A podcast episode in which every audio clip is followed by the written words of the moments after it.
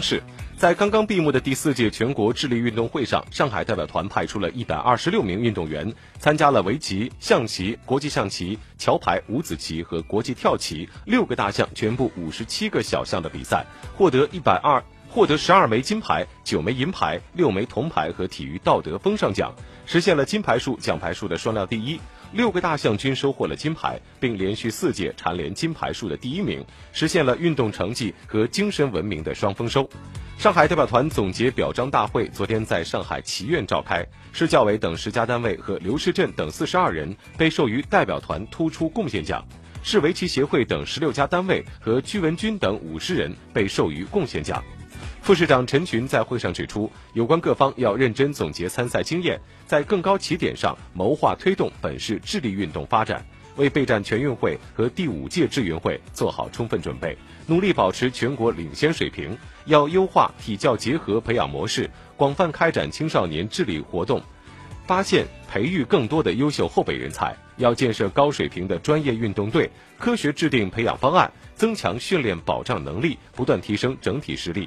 要支持社会力量办训，做大做强市级单项协会。丰富群众赛事活动，为智力运动发展营造更好的社会环境。更多的现场情况，请听五星体育广播记者张莹发回的报道。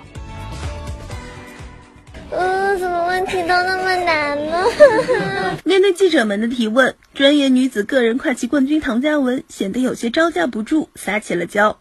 这位力压名将于志英夺冠的十五岁小姑娘，还没有习惯一战成名之后的关注度。本来也我自己也没抱什么希望嘛，就一盘一盘下嘛，赢一盘就赚到了嘛。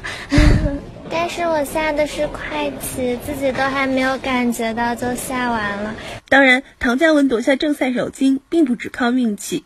智运会后的女子名人赛中，她又一次击败了于志英。半个月内，快棋慢棋双杀对手，而金牌的背后，则是他脊椎侧弯，仍然坚持每天平均三十盘棋的刻苦训练。值得一提的是，唐嘉文由上海青衣围棋社发掘，近几年输送到上海棋院，不像那些去北京或杭州的棋头，完完全全是本地培养出来的新鲜血液。上海围棋队主教练刘世镇在后备战上，比起以前的老龄化的这个程度，有了比较大的缓解。希望今后有更多的年轻棋手涌现吧。我们的很多苗子都是从社会上呃发掘出来的，他们培养到一定程度之后呢，再交给我们共同培养。呃，我觉得这条路是可行的。呃，希望以后能够加大对这方面的这个投入。本届智运会各省市之间的金牌大战异常焦灼，上海代表团好几枚金牌都拿得有惊无险。最终能够逆转问鼎，也是多亏了最后一天国际跳起赛场连夺三金。尤其是人称六十四格女王的刘佩，以不败战绩实现智运会个人四连冠。从十年前独孤求败的先行者，到如今队员和教练两份责任同样出色完成，刘佩感慨不已。因为竞争确实比较激烈，所以像我们呢，这个压力实在话也是比较重。其实下了二十多年棋了，有的时候也是难以平复，所以最后能涉险过关，其实也是说明我们平时的训练到位了。因为我们的寒暑假，我们的学生军全部都脱产到训，国庆期间还有十一月。从早上到晚上，每天十二小时都坚守在棋院。我想，我们最后的成绩呢，也不辜负我们当时的付出。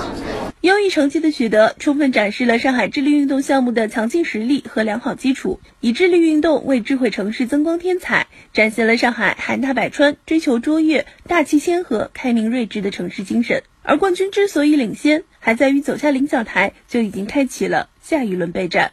上海棋院院长单霞丽，刚才陈市长也说到了，希望通过一些赛事也好，后备人才的培养也好，像智力运动呢融入到我们的社会当中去。嗯，但是呢，我是觉得其他省市现在追赶投入的力度也是非常的大，嗯，所以说呢，我们也要有危机感。五星体育广播张颖报道。